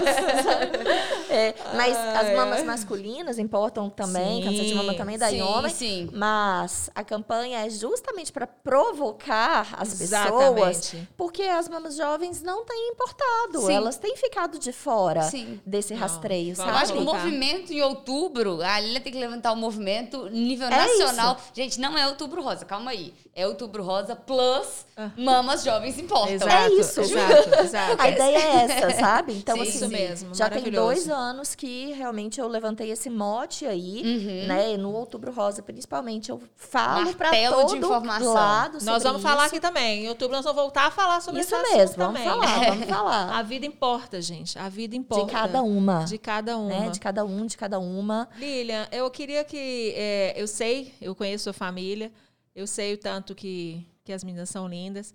O que que a- as meninas te- te, motivaram a seguir, assim? O que que as crianças, assim, o que que suas sobrinhas, olhar para elas te motivou a, a seguir, assim? Porque eu sei que elas são, te idolatram muito. Nossa, Paula, é, é, assim, é difícil, é até difícil para mim falar delas, é, sabe? Porque assim, eu nem acredito, sabe, na, assim, no presente de Deus para mim, é, elas eram relação- muito novinhas. Elas eram muito, novinhas, novas, né? Muito novas. Então, assim, eu chorava horrores, sabe, assim, no primeiro tratamento, né? Eu não queria que elas me vissem Uhum, Sim, doente, sim. frágil, etc. Eu não queria faltar para elas, Uhum. sabe? Então, assim, aquilo era eh, e é ainda uma razão de existir para mim também, Sim, né? sim. Esse amor das meninas, né? E o amor delas por mim é, é- nutre a gente, Com né? certeza, com É, certeza. preen- e preenche muito da, desse vazio que eu tenho dos, dos filhos biológicos que eu não pude ter, né? Uhum. Sim. É isso que eu queria falar, assim. Eu acho, Lilian, assim, que eu trabalho com muitas mães de anjo, muitas pessoas, assim, muitas mães de, ado- de adoção. É, acho que foram sinais que chegaram a você. Eu acho que você não tem essas sobrinhas que te idolatram tanto por acaso. É. Indiretamente você e diretamente eu acho que elas fazem parte da sua história. Você é mãe delas de determinadas formas. É, eu sei que biologicamente a falta de um filho eh, pesou, mas biologicamente elas são suas, porque elas Também. parecem inclusive com você. É, eu falo, gente, Deus é maravilhoso mesmo, Sim, né? sim. Assim, é porque é isso, né? Eu não, a minha história é essa e tudo Aham. bem, eu aceito ela e, e ver o lado positivo sempre, né? Eu Com tento certeza. ver o copo meio cheio. Eu e eu acho que acho. elas são o meu copo transbordando, assim, de amor nesse caso, né? Porque assim, é, é- é- é- a gente pensar que a gente pode faltar para quem a gente ama dói mais do que a gente pensar que não teria ninguém, sabe? Assim, eu Muito acho mais, que por sim. elas também, né? muito mais. Faltar para quem a gente ama, eu acho que dói. Sim. né? Muito. Tanto que as minhas irmãs falam muito isso. Falam assim, Lilian, graças a Deus, Deus não faz nada Então, à toa, é. por acaso. Com certeza. Assim, a minha mãe até fala uma coisa que eu acho muito forte e que é verdadeira. Minha mãe fala assim: o filho que você não teve, né? O seu filho que não, não pôde ser gerado, Uhum, te salvou. Uhum. É, Porque eu fui congelar óvulo. É, quando é eu, mesmo. quando eu Exato. descobri, isso é muito Exato. simbólico. Sim, né? com certeza. Assim, com então a minha certeza. história ela tá muito marcada Sim. por essa questão dessa da maternidade, de, Sim, sim. né, uma maternidade frustrada, que aí eu, eu descobri, salvou minha vida. Uhum. E aí as sobrinhas, né, e os sobrinhos, mas E o Juba Azul, e o Juba Azul. você ajudando crianças, exatamente. sabe? Que é, você tá ali dando a mão para uma mãe. É. exato. Sabe? Você tá ali dando a mão para uma mãe que está É. passando por um processo difícil com o É. filho, que está sofrendo, você está sentindo a dor dela e você está vivendo aquela dor também, né? É transformador. Perfeito, gente. E aí, depois transformador. disso, eu até na minha, na minha área, na minha profissão também, eu faço consultório para criança. Eu atendo criança no consultório. Então, assim, a minha relação com, com as crianças parece que era para ser essa mesmo, sim, né? Sim. Eu falo que tem tia-avó, mas não fala de tia-mãe. Eu falo, ah, eu sou Eu sou tia-mãe. É uma linda tia mãe. justíssimo. Então, os próximos passos, daqui a dois, daqui a duas, duas, duas sessões, vamos Duas tocar sessões. o sino. Vamos tocar o sino. Vocês conhecem Por a questão favor. do sino? Conheço, que é Ah, quando a você gente já viu, quando você termina o tratamento, você toca. Exato. Isso mesmo, Vamos vai ter tocar sino. o sino. Dia, se tudo der certo, acho que dia 27 de julho. Vai dar certo? Amém. por você aqui. Estaremos mais uma vez torcendo. Tenho certeza que a caminhada não está sendo fácil. Ninguém está aqui romantizando. É isso que a gente quer trazer. Muito pelo contrário, acho, acho importante essa fala sua. Não é romantizar a doença, porque eu não gosto de estar doente. Uhum. Sabe? Ninguém gosta. Mas, de uma certa forma, aceitar que essa foi a sua missão, sabe? Que está Isso. sendo a sua história. E não desistir, né? Não desistir de viver, né? Nunca, Não desistir de nunca. viver. A vida é linda, né? E assim, a estrada é longa, né? Aham. Graças a Deus. É, só uma coisa que eu queria falar também é assim. é, quando é o caso já mais avançado, como eu tive, Uhum. a gente convive com uma perspectiva não de cura, assim, mas de doença crônica. Uhum. Então, a tendência é essa, sabe? sim. Da, da oncologia. Então, é eu conviver muitos e muitos anos com a doença, controlada, às vezes vai precisar trocar uma medicação, etc e tal. Uhum. Mas assim como um diabético, uma outra pessoa que tem uma doença crônica, sabe? Sim, Entendi. Isso é importante também para a gente mudar aquele pensamento que já é, de mata a pessoa antes da hora, É, a sabe? pessoa Aquele- meio que já acaba Já- com a vida, sendo ela ela recebe, um exatamente. caminho pela Ela recebe o frente. diagnóstico e a sentença, né? Isso. E, É. e- e a- e as outras pessoas, a população ainda vê o câncer como Uma né, sentença de morte, aquela né? doença. É. Sim, sim. né? Até nas novelas não se fala. se fala o nome. Não fala câncer, é Minha aquela sogra doença. não fala muito nome, não. A minha sogra. E, gente, tudo bem. O câncer é uma doença como qualquer Aham. outra. Inclusive, né, eu, eu fui no cardiologista, eu lembro, contei a minha história. Eu falei, o senhor acredita, doutor, que eu tô bem depois disso tudo? Ele, claro que eu acredito. Deixa eu te mostrar a estatística de infarto. Ma- Mata, sabe, mata muito mais. Sim, com certeza. Então, assim, a gente precisa desmistificar isso, Isso. também, Sim, sim. sabe? E- Essa questão do câncer como sentença de morte. Esperança, é sobre esperança, é sobre força de continuar lutando. E muito inspirador, com certeza. Estaremos aqui torcendo por você, assim, Obrigada, sem sombra de gente. dúvidas, para ver você tocar o sino, desenvolver os seus projetos. Os sinos da vida. Exatamente. Esse dessa, Olha, dessa, dessa superação, de mais essa superação, mas de muita coisa que você ainda vai viver, muita coisa linda. E a gente, de se vê, e a gente se vê em outubro, né? Pra É, criar um, su vamos criar um um super super mês. Vamos- super mês do câncer de mama. Belo É. Horizonte fazendo Vamos barulho.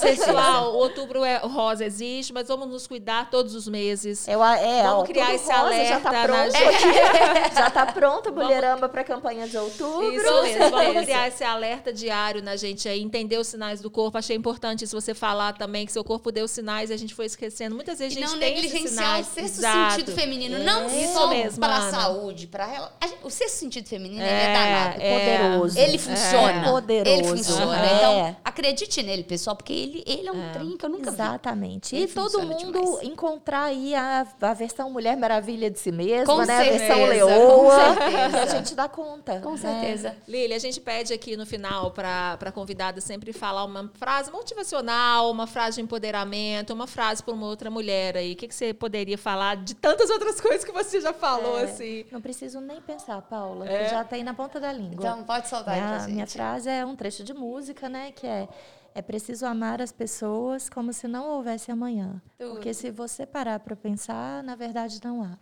Ai, que lindo! Perfeito, gente. Lília, muito É isso mesmo. Nossa, emocionante, que lindo. de verdade. Muito, muito, muito. Esse papo foi demais. E mais uma vez puxando nossa orelha, né? É, exatamente. Puxando a nossa. E se a gente tá aqui, gente, somos três pessoas, duas puxadas de orelha. Você também teve a orelha puxada, Foi. te mexeu de alguma Com forma. certeza. E vamos, vamos balançar aí, Lilian, mais uma vez, muito obrigada. A rede das- da- das- dos projetos da Lilian vai estar aqui, colabora, sabe? É com lã, com- você faz as campanhas de, de- de pedindo as Sim, coisas? Pode, pode- a gente aceita doação, doação, de lã, de de tudo. linha, De mão de obra. De mão de obra. Isso que eu ia falar, se você tá aí tem um talento aí, ó, vamos ajudar, vamos, vamos criar essas, essa, essa força, corrente essa união. do bem, Isso mesmo, né? essa corrente. Obrigada mais uma vez vocês terem Show, galera. assistido, vocês terem assistido e ouvido. Esse programa foi muito especial, espero que tenha te marcado, porque a nós deixou marcas muito importantes. Obrigada. Lília. Beijo, galera. Obrigada, um beijo, Obrigada. gente. Tchau.